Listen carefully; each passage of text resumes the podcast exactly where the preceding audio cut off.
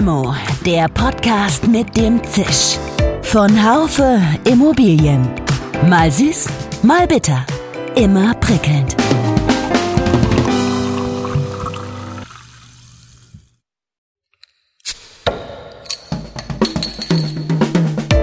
Limo, der Podcast mit dem Zisch.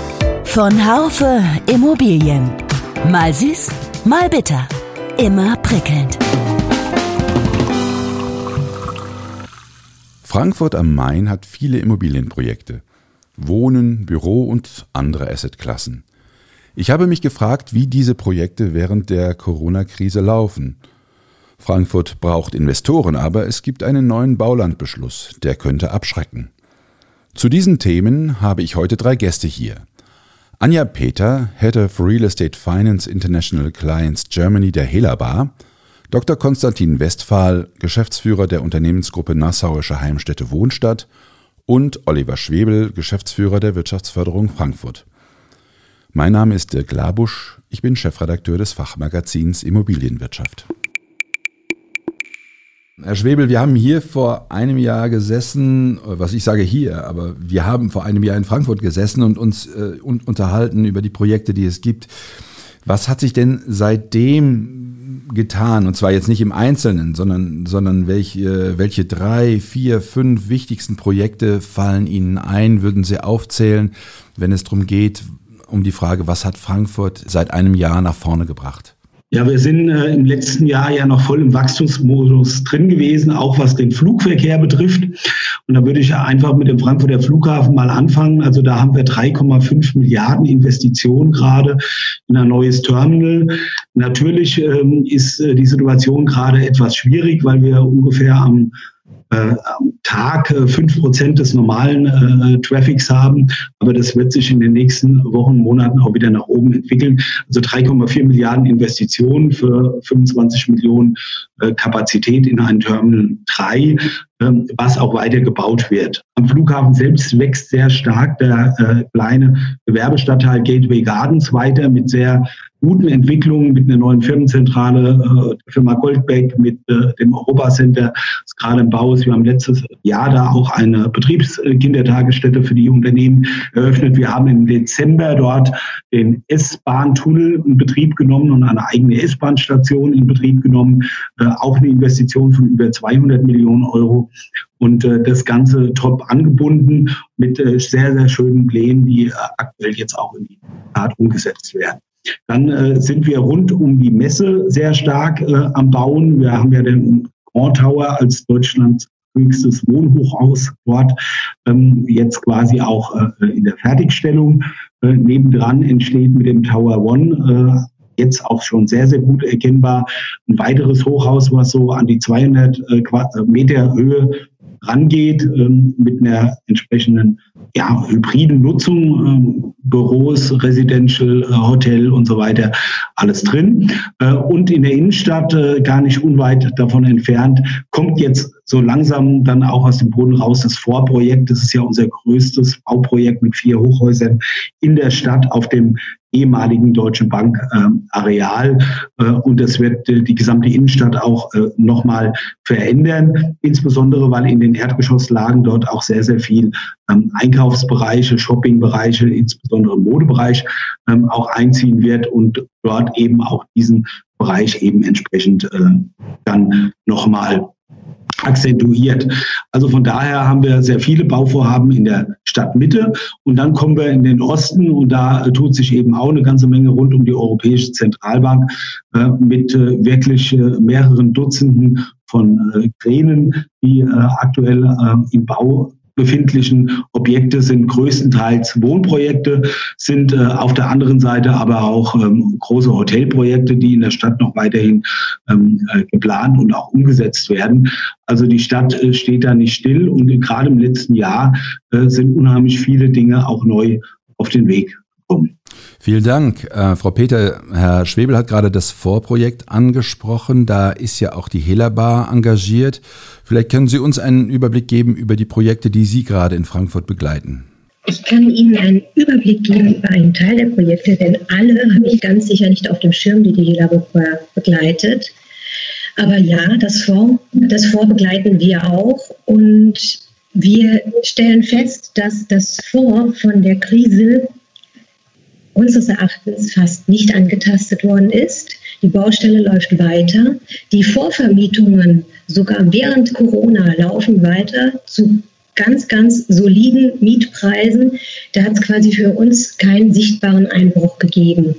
Das Gleiche gilt auch für andere Projekte, zum Beispiel das One, das Herr Schwebel ja schon angesprochen hat.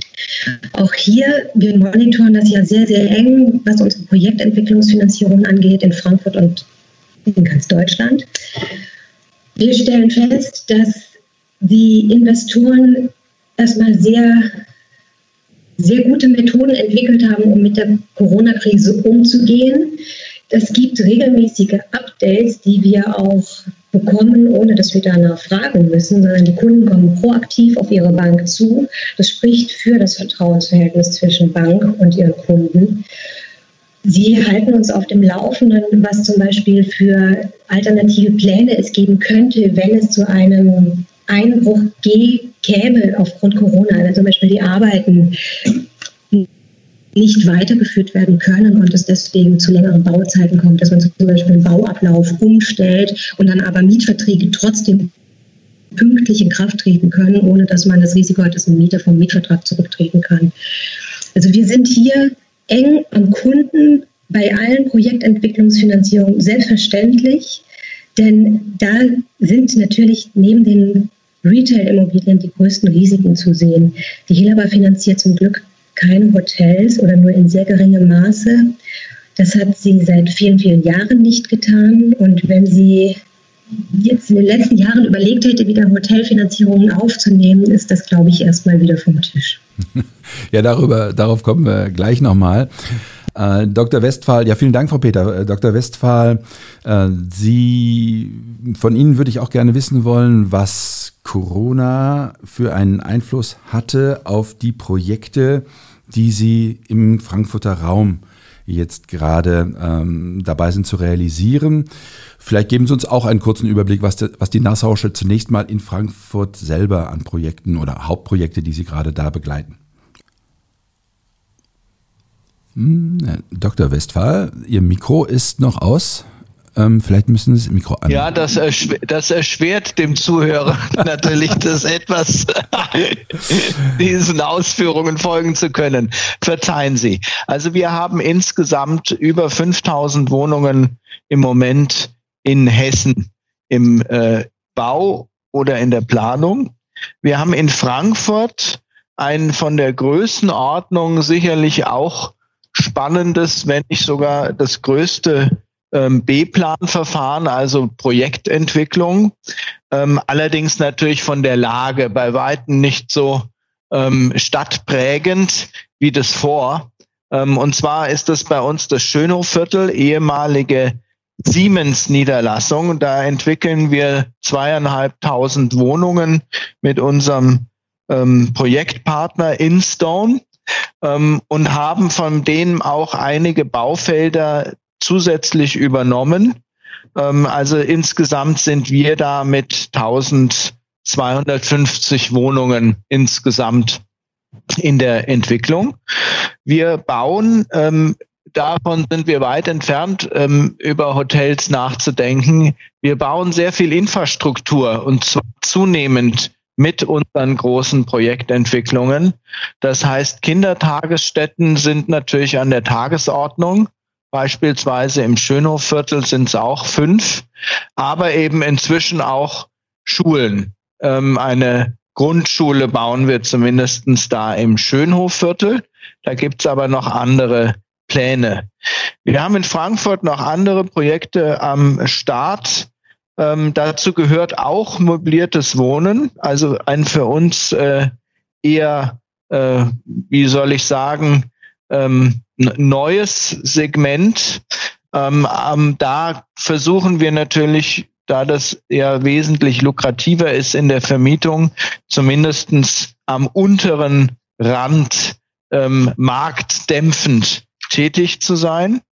Wir haben ähm, im gesamten Frankfurter Bogen, das ist ja von der Politik, dem Herrn Al-Wazir, unserem Wirtschaftsminister, propagiert. Wir haben überall momentan ähm, neu in diesem Jahr alleine zweieinhalbtausend Wohnungen ähm, zumindest die Flächen oder schlüsselfertig gekauft. Und das bedeutet von Offenbach, ähm, wo wir selber auch entwickeln, ein ehemaliges Postgelände über Projekte in Wiesbaden ähm, bis nach Darmstadt, also und natürlich Hanau. Also das ist so der klassische Frankfurter Bogen, wie wir das nennen. Ähm, und zusätzlich, ähm, das ist natürlich äh, für Sie eher dann, äh, ich will nicht sagen Provinz, aber doch periphere Lagen. Wir haben natürlich auch in Kassel mehrere große Projekte, insbesondere eine stillgelegte Martini-Brauerei in der Innenstadt in der Entwicklung. Ähm, und äh, wir haben da also mehrere hundert Wohnungen im Bau. Und als letztes, wir haben den Werkswohnungsbestand von Boderus und Bosch gekauft.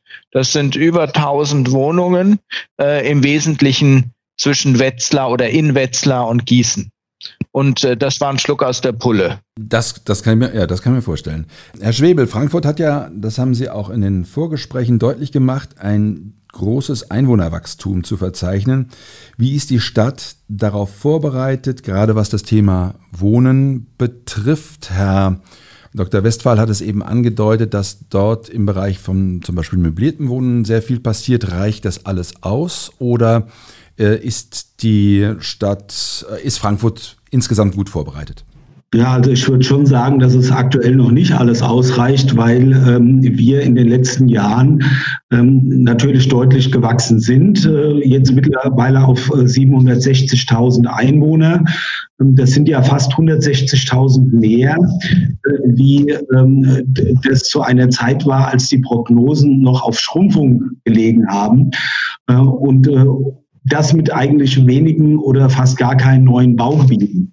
Äh, von daher wird äh, deutlich verdichtet und auch nach oben gebaut. Das ist ja der Vorteil von Frankfurt, dass wir quasi auch stapeln können. Ähm, aber um das prognostizierte Bevölkerungswachstum auch bis zum Jahre 2030, das sind ja 830.000 Einwohner ähm, erzielen zu können, müssen halt noch äh, einige Wohnungen mehr gebaut werden. Dafür ähm, legt sich ja die Immobilienwirtschaft auch deutlich ins Zeug und äh, beantragt auch sehr, sehr viele äh, Wohnungen, die äh, quasi auch jetzt fertiggestellt werden. Wir sind ja da quasi fast auf Rekord. Fertigstellungszahl, aber deutlich weniger, wie gesagt, wie neue Einwohner dazu kommen auf der einen Seite und auf der anderen Seite deutlich weniger, wie die Arbeitsplätze wachsen.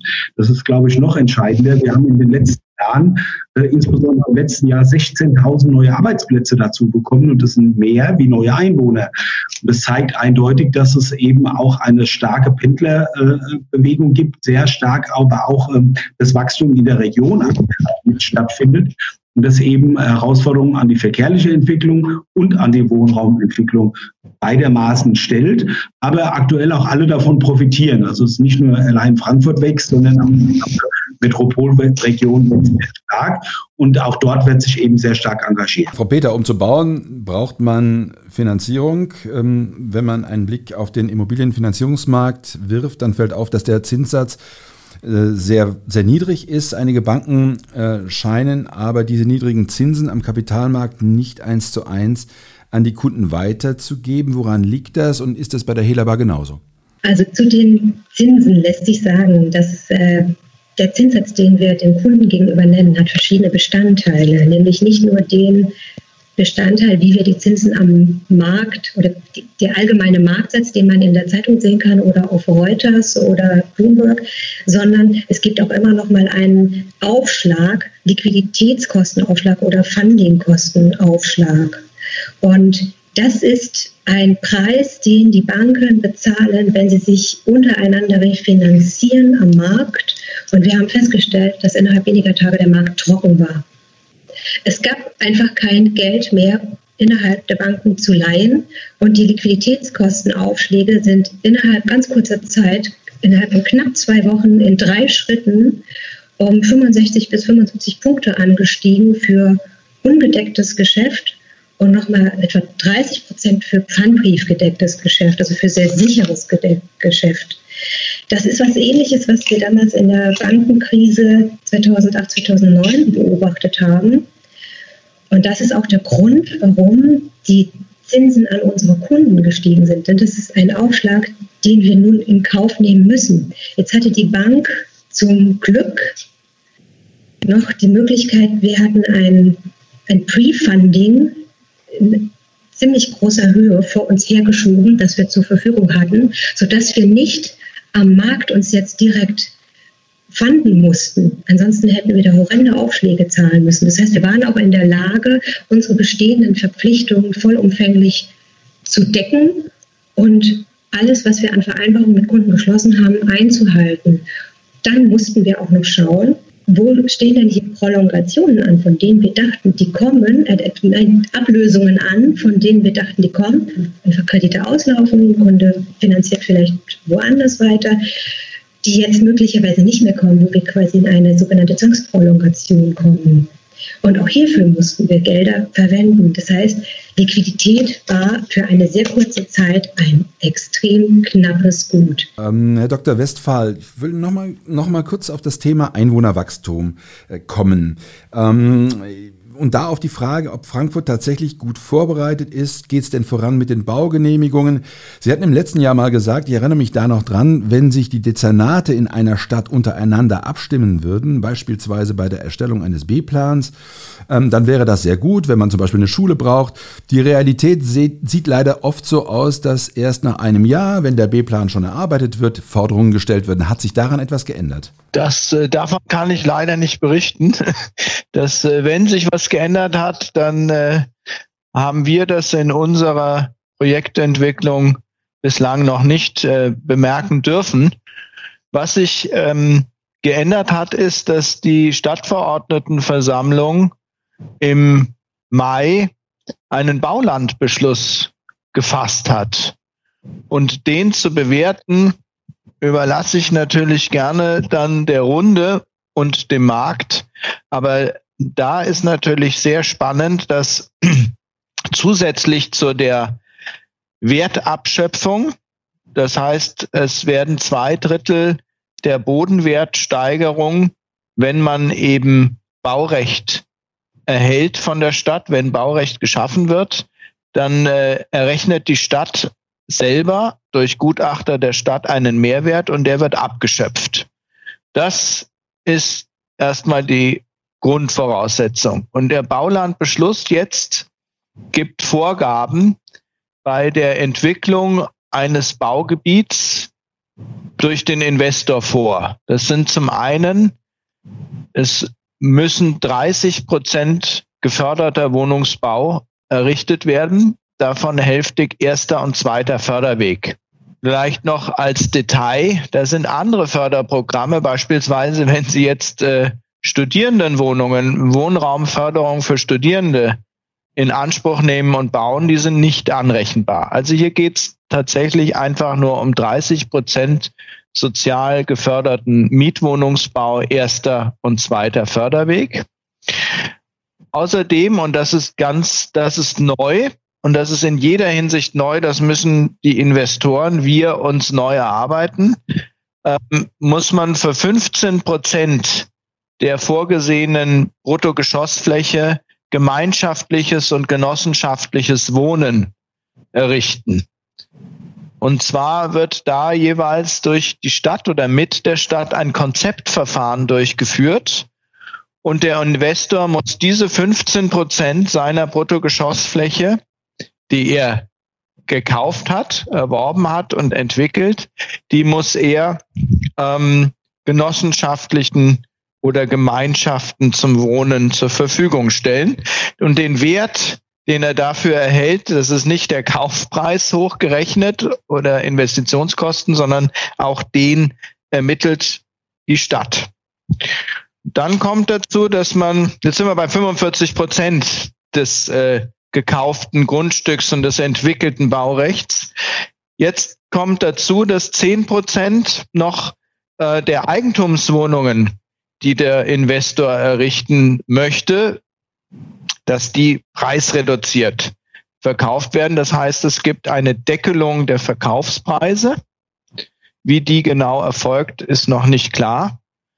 Und dann bleiben nach Adam Riese, ach so, 15 Prozent müssen Mietwohnungen werden. Das würde jetzt natürlich uns als Mietwohnungsunternehmen nicht sonderlich stören, aber vielleicht einen Investor, der eben früher Eigentumswohnungen gebaut hätte. Also 15 Prozent sind Mietwohnungen und dann bleiben nach Adam Riese noch 30 Prozent ähm, frei zu entwickelndes äh, Wohnen, Bruttogeschossfläche für den Investor übrig. Das finde ich sehr, sehr spannend, ähm, wie sich das auf die Investitionsbereitschaft und auf die Entwicklungsmaßnahmen und auch die Anzahl jetzt der konkreten Baugenehmigungen, das schlägt sich ja immer erst naja, zwei, drei Jahre später durch, wie sich das auswirken wird. Ich will ganz bewusst nur sagen, das ist spannend. Ich will das nicht bewerten.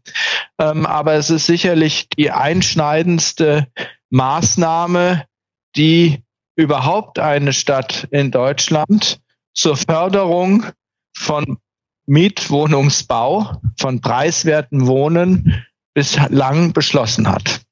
Ich weiß nicht, würde mich, Entschuldigung, wenn ich das sage, das würde mich wirklich persönlich interessieren, ob fürs Interview oder nicht, wie das beispielsweise äh, die Helabar, sprich Frau Peter, bewertet. Ich weiß nicht, ob wir das dann im Interview haben wollen, aber das ist wirklich spannend.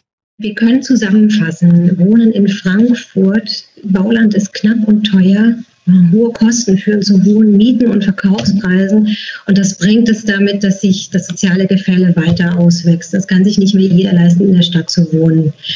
Das heißt, Modelle, die preiswerten Wohnraum fördern, gegebenenfalls auch unter Zwang, sie sind notwendig zur Erhaltung von sozialen Strukturen. Sie verhindern, dass sich die, dass Frankfurt verödet durch Wegzug in die Randzonen um Frankfurt. Allerdings das ist in der Tat ein sehr tiefgreifender Eingriff in das, was Investoren machen dürfen und machen müssen. Wenn ich mir eine Bemerkung noch, Herr Labusch, danach, nach dem Interview können Sie mich geißeln für meine Frechheit. Aber ich, nehme, ich reiße jetzt wunderbar, einfach nochmal das Wort an mich.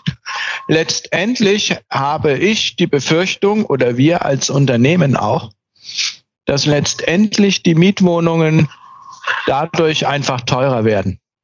Weil wenn Sie natürlich diesen äh, Prozentsatz geförderte Wohnungen und vor allen Dingen die 15 Prozent in einem noch ungeklärten Verfahren äh, quasi abgeben aus ihrer Projektentwicklung, dann äh, werden sie ja irgendwo den Kaufpreis kompensieren müssen. Und meine Sorge ist, dass das genau da passiert, wo unser Herz als Nassauische Heimstätte schlägt. Genau in unserem Zielfokus, nämlich preiswerte Mietwohnungen. Und zwar Mietwohnungen für Menschen, die das Rückgrat unserer Gesellschaft, unseres Gemeinwohls darstellen, nämlich Arbeitnehmer, die viel arbeiten, aber wenig verdienen. Und das sind frei finanzierte Mietwohnungen, weil die Einkommensgrenzen sind natürlich so, äh, dass man im Wesentlichen die im Amt für Wohnungswesen registrierten, ja, wie soll ich sagen, ähm, äh, zu unterstützenden äh, Menschen erreicht.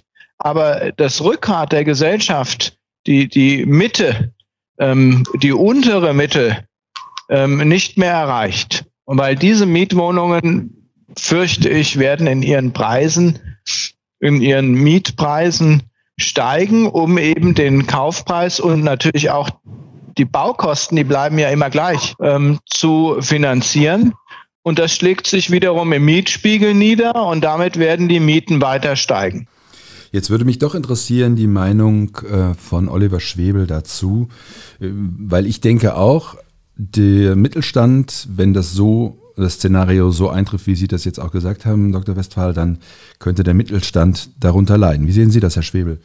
Also zunächst einmal ist es ja Teil einer äh, gesamten Strategie. Und die gesamte Strategie hängt unmittelbar damit zusammen, dass man ein integriertes Stadtentwicklungskonzept auf den Weg gebracht hat, was auch erstmalig wieder neue Flächen für den Wohnungsbau auch zusätzlich ähm, bereithält. Wir sind kurz davor, ein Gewerbeflächenentwicklungsprogramm ähm, äh, zu beschließen, wo auch neue Gewerbegebiete und neue Gewerbeflächen dazukommen.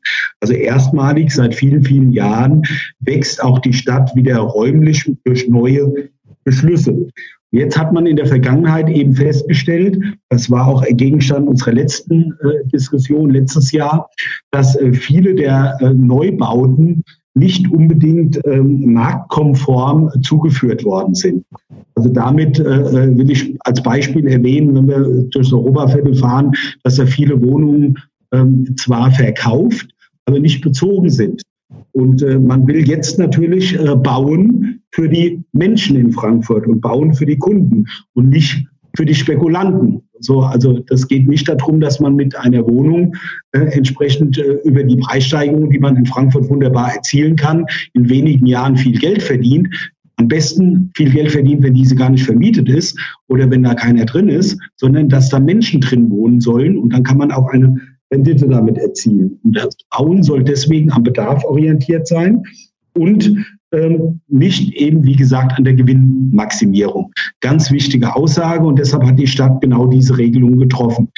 Gegenstand ist ja auch ein Mittelstandsprogramm, wo es insbesondere um die Menschen geht, die ähm, mit einem normalen Einkommen, ja, und da reden wir dann durchaus auch, äh, dass da Familien in diesem Mittelstandsprogramm drin sind mit 70, 80.000 Euro Einkommen, ähm, da, dass die sich eine Wohnung auch noch in der Stadt leisten können. Eben nicht nur diejenigen, die absolut top, top verdienen, und diejenigen, die Anspruch auf eine Sozialwohnung haben, sondern die in der Mitte äh, sich drin befinden. Auch für die soll ein Angebot äh, geschaffen werden. Und deswegen, weil äh, viele äh, der Investoren sich nicht unbedingt an äh, den Bedarfen mit orientiert hat, sondern eben natürlich auch an dem Bedarf eine, eines Investments orientiert hat, aber nicht eben an dem äh, der, der Menschen, die in diesen Wohnungen leben wollen, ist der Druck sehr groß geworden und äh, die Politik hat so entschieden. Jetzt haben wir die Situation, dass sie entschieden hat und jetzt muss äh, natürlich mit diesen Situationen gearbeitet werden. Ich glaube schon, dass der Wohnraum entsteht, weil es eben ganz wenige Grundstücke in Frankfurt gibt,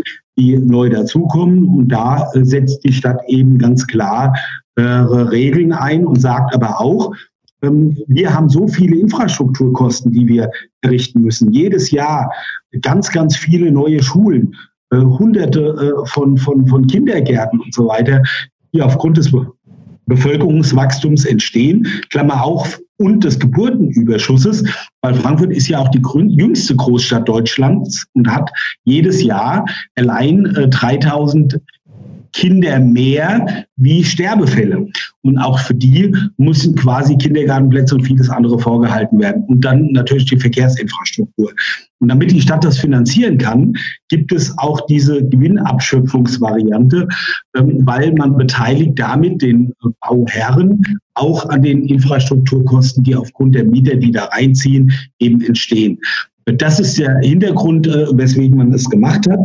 Und ähm, jetzt wird sich natürlich in der Praxis zeigen, und da gebe ich dem Konstantin Westphal hundertprozentig recht, eine sehr spannende Frage, weil es gibt äh, in Deutschland bisher noch nicht so, so ein Beispiel, wie sich das dann in der Praxis äh, ähm, dann auch durchsetzt.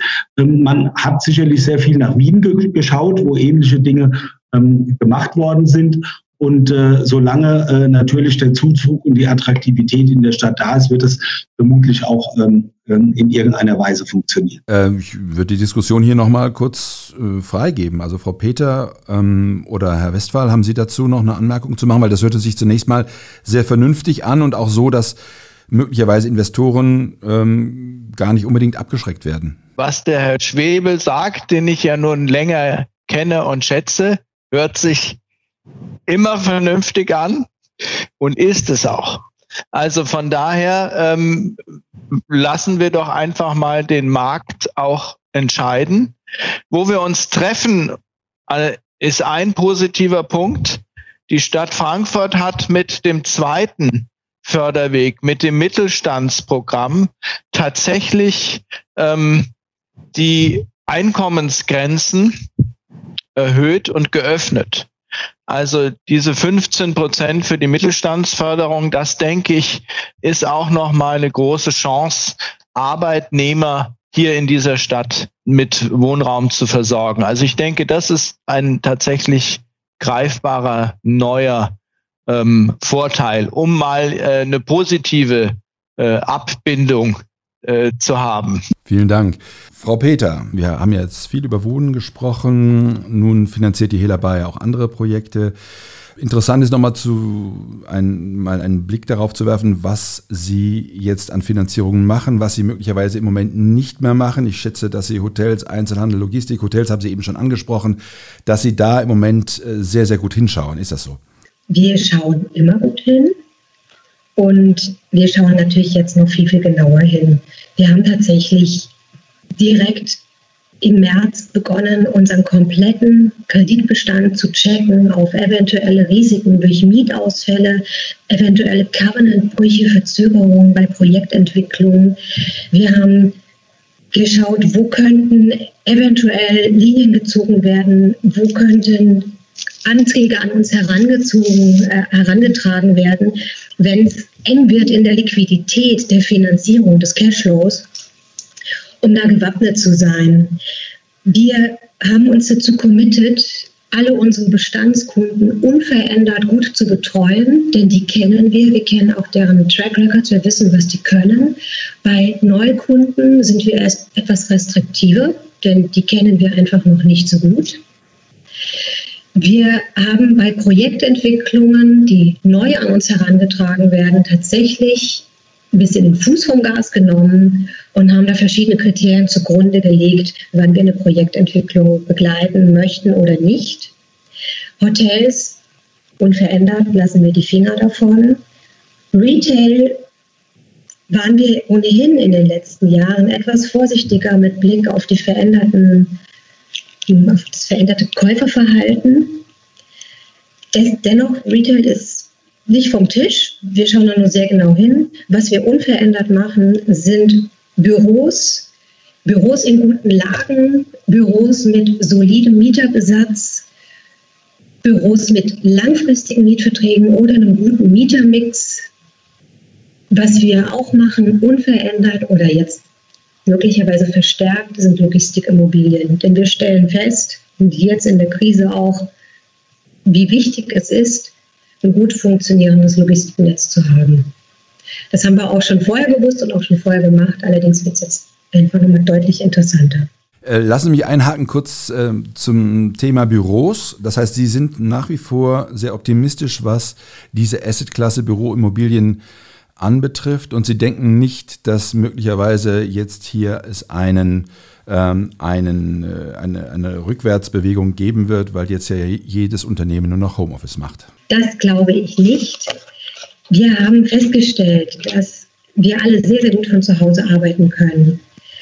Und ich glaube, dass sich die Flächenbedarfe der anders darstellen werden. Also es wird vermutlich weniger Open Space geben, dieses Konzept, was jetzt so en vogue war, ständiger Wechsel der Arbeitsplätze, jeder kann überall arbeiten, nimmt sich sein Container. Ich glaube, davon werden wir möglicherweise Abstand nehmen.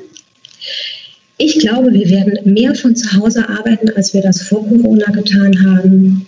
Und dennoch werden wir Büroflächen brauchen, denn Menschen wollen sich begegnen am Arbeitsplatz. Wir sind soziale Wesen und wir stellen alle fest, dass es nicht besonders glücklich macht, permanent nur von zu Hause zu arbeiten.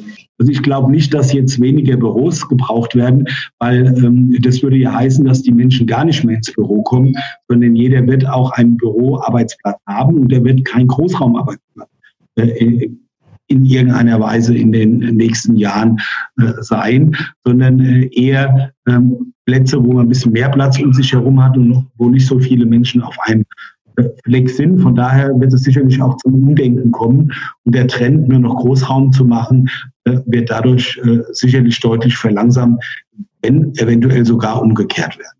Herr Dr. Westphal, kommen wir mal zu diesem integrierten Stadtentwicklungskonzept Frankfurt 2030 Plus. Ähm, da soll Frankfurt urbaner werden, 2030. Die Stadt äh, wird sich auszeichnen durch lebendige Stadtteile, eine höhere bauliche und einwohnerbezogene Dichte und eine Mischung der Nutzung. Ist Frankfurt, was das betrifft, aus Ihrer Sicht auf einem guten Weg? Wo gibt es Schwachstellen? Ja, ich glaube, Frankfurt ist auf einem guten Weg. Ja, gerade die bauliche Verdichtung und zwar in die Höhe ist, äh, denke ich, der Lösungsweg, der einfach auch einer Großstadt gerecht wird. Wir alle wissen, dass Stadtteile wie das Nordend, aber auch das Westend ähm, baulich ansprechend sind, sind natürlich auch Gründerzeitbauten, aber vor allen Dingen auch die Lebensqualität haben, obwohl sie hoch sind, obwohl sie mehr Stockwerke haben ähm, wie der klassische Siedlungsbau. Also ich denke, ja, die Verdichtung ist die richtige Antwort. Und ja, die Konzepte für das Stadtgrün und eben die entsprechenden Ausgleichsflächen und Zonen, auch das halte ich für einen gelungenen Ansatz. All das äh, kann man äh, nur unterstreichen. Ja, der äh, eigentliche Punkt ist eben in der Umsetzung würden wir uns alle, glaube ich, wünschen, dass die Entwicklung oder vielmehr das Inkrafttreten von B-Plänen, also von den, der tatsächlichen rechtlichen Umsetzung, der Schaffung der Möglichkeiten, dass das auch entsprechend zügig oder noch zügiger dann vonstatten geht. Frau Peter, wir hatten im letzten Jahr, da waren Sie nicht in der Diskussion dabei, da gab, war das Thema tatsächlich noch, war das Thema der Brexit war die Frage, ob es tatsächlich diesen Brexit-Run auf Frankfurt gibt. Ist davon jetzt etwas zu beobachten oder ist der Run ausgeblieben? Wir haben tatsächlich, als der Brexit beschlossen wurde, ja, haben wir einen Run erwartet in Konkurrenz noch zu Paris und ein Stück weit äh, vielleicht noch Finanzplatz Düsseldorf. Er ist ausgeblieben. Also es hat sich eher so um eine gemütliche Wanderung gehandelt als um einen Run. Da würde ich jetzt schon ganz gern nochmal äh, einhaken, liebe Frau Peter. Wir haben mit Abstand die allermeisten Firmenansiedlungen im Bereich Brexit. Und das ist eben nicht nur Banken, aber wir haben über 30 Banken, die vorher in Frankfurt nicht da waren, neu dazu bekommen. Dafür sind einige dabei mit mehr als 100 Mitarbeitern. Äh, denken Sie mal an die vier der fünf größten japanischen Banken, die alle ihre Europazentrale nach Frankfurt äh, verlegt haben von London aus. Wir haben ähm, darüber hinaus in Finanzwirtschaft, die in den letzten Jahren nach der Brexit-Entscheidung gegen alle Prognosen und Voraussagen erwachsen ist. Ja, wir haben über viereinhalbtausend mehr Beschäftigte wie zum Zeitpunkt, als ähm, die äh, Brexit-Entscheidung kam plus äh, Firmen wie äh, zum Beispiel eine LG, die die Europazentrale hierher verlegt hat und andere wie Michelin, die also auch das UK-Geschäft mittlerweile von Frankfurt aus betreiben, die am Flughafen gezogen sind mit einer Zentrale mit 1500 Menschen. Also zu sagen, es war eine gemütliche Wanderung, dem würde ich als Wirtschaftsförderer deutlich widersprechen. Corona war natürlich schwierig und, ähm, und hat sehr viel Negatives bewirkt aber vielleicht auch das ein oder andere Positive. Was lässt sich denn an Positiven aus dieser Corona-Epidemie äh, ziehen? Herr Dr. Westphal, ich würde mal mit Ihnen beginnen.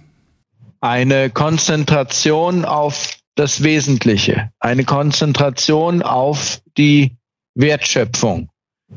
Wir haben gelernt, beispielsweise bei unserem Kerngeschäft, dass auch die Vermietung von Wohnungen sehr viel äh, digitaler vor sich gehen kann, als wir das ähm, bislang durchgeführt haben. Auch mal mit einer digitalen Unterschrift und vielleicht auch als ein Ergebnis. Jeder Mieter, der bei uns einen Neubau jetzt, und wir haben ja nun Gott sei Dank eine Menge, ähm, Neubau bezieht, der ähm, nimmt auch gleichzeitig mit dem Mietvertrag, den er über die Mieter-App, die neue bekommt, eben teil an unserem neuen Mieter-App und digitalen Netzwerk. Und alleine das erleichtert in Zukunft ja dann zunehmend die Schnelligkeit der Kommunikation. Das sind so Dinge, kleine Mosaiksteine, die alle in diesen drei Monaten tatsächlich eingeführt und sich bewährt haben. Wir äh, können auf einmal äh, sehen, dass äh, wirklich Deutschlands Wirtschaft Digitalisierung kann. Das haben wir, glaube ich, unter Beweis gestellt. Ich glaube auch, dass wir unter Beweis gestellt haben, dass wir eines der leistungsfähigsten Gesundheitssysteme in der Welt haben und damit aktuell ein absolutes USP international genießen. Auch wenn die internationalen Gäste gerade nicht da sind, wird uns aus der ganzen Welt gespiegelt, wie habt ihr das gemacht? Wir haben da ein total total großes Interesse dran. Und wenn wir nach Europa kommen, wollen wir ja eigentlich auch in ein Land, ähm, wo wir sicher äh, leben können, wo unsere Familien auch eine gute Gesundheitsversorgung haben. Und ich glaube, dass wir uns da ganz hervorragend positioniert haben, auch in der Welt, in der innerhalb dieser Corona-Krise, wie die gemanagt worden ist und auch ähm, wie ähm, wir hier äh, auch äh, während dieser Zeit äh, weitergearbeitet haben. Und ähm, wir haben aber auch gelernt, das muss man auch dazu sagen, dass wir Nachholbedarf haben im Bereich äh, Schule und aber auch Kindergärten, Digitalisierung, weil ähm, unsere Schulen auf einmal völlig äh, ähm, ja, auf sich gestellt waren, wie äh, unterrichten wir die Kinder, wenn sie nicht in der Schule sind. Und da lernt man sehr viel von den skandinavischen Ländern. Ähm, und ich glaube, dass die Bundesregierung dort auch jetzt die richtigen Entscheidungen getroffen hat, wirklich viel Geld in die Hand zu nehmen, um äh, auch die Bildung zu digitalisieren. Äh, last but not least glaube ich, dass die Entschleunigung, die wir alle ein bisschen festgestellt haben, auch ganz gut tut, mal den Hang aufs Wesentliche wieder zu haben, äh, für das eine oder andere auch noch mal ein bisschen mehr Zeit zu haben, konzeptionell zu denken, neue Innovationen zu denken und die dann eben auch an äh, Start zu bringen. Das ist, glaube ich, ähm, auch eine äh, Erkenntnis aus der Krise, so dass gute Konzepte und gute Formate auch danach weiter existieren, aber Dinge, die ähm, von vornherein in den letzten Jahren schon ein bisschen schwieriger waren, ähm, einfach durch neue, durch innovative Ansätze auch ersetzt werden. Wir versuchen tatsächlich Dinge unkomplizierter zu handhaben, gerade zum Beispiel was das Unterzeichnungssystem angeht oder Dinge, die bisher immer präsent beschlossen worden sind, die jetzt eben auch in einem Online-Meeting beschlossen werden können, auch bis hoch in die Gremien. Ja, liebe Zuhörer, ich fand, das war ein interessantes Gespräch. Wir haben gehört, dass Frankfurt brummt. Auf das große Einwohnerwachstum scheint die Stadt aber noch nicht hundertprozentig vorbereitet zu sein. Meine Gesprächspartner waren sich darin einig, dass es trotz Corona mit dem Bürosektor weiter aufwärts geht. Wir haben auch ausführlich über den Baulandbeschluss gesprochen. Wohin der führen wird, ist noch nicht ganz klar. Immerhin wird er durch das Mittelstandsprogramm ja ein Stück weit entschärft. Es bleibt also spannend. Damit verabschiede ich mich für heute. Bis zum nächsten Mal. Schön, dass Sie dabei waren. Bis zur nächsten Folge von Limo, dem Podcast mit dem Zisch von Haufe Immobilien. Um keine Folge zu verpassen, abonnieren Sie doch einfach den Podcast in Ihrer Podcast-App. Schön, dass Sie dabei waren. Bis zur nächsten Folge von Limo, dem Podcast mit dem Zisch von Haufe Immobilien. Um keine Folge zu verpassen, abonnieren Sie doch einfach den Podcast in Ihrer Podcast-App.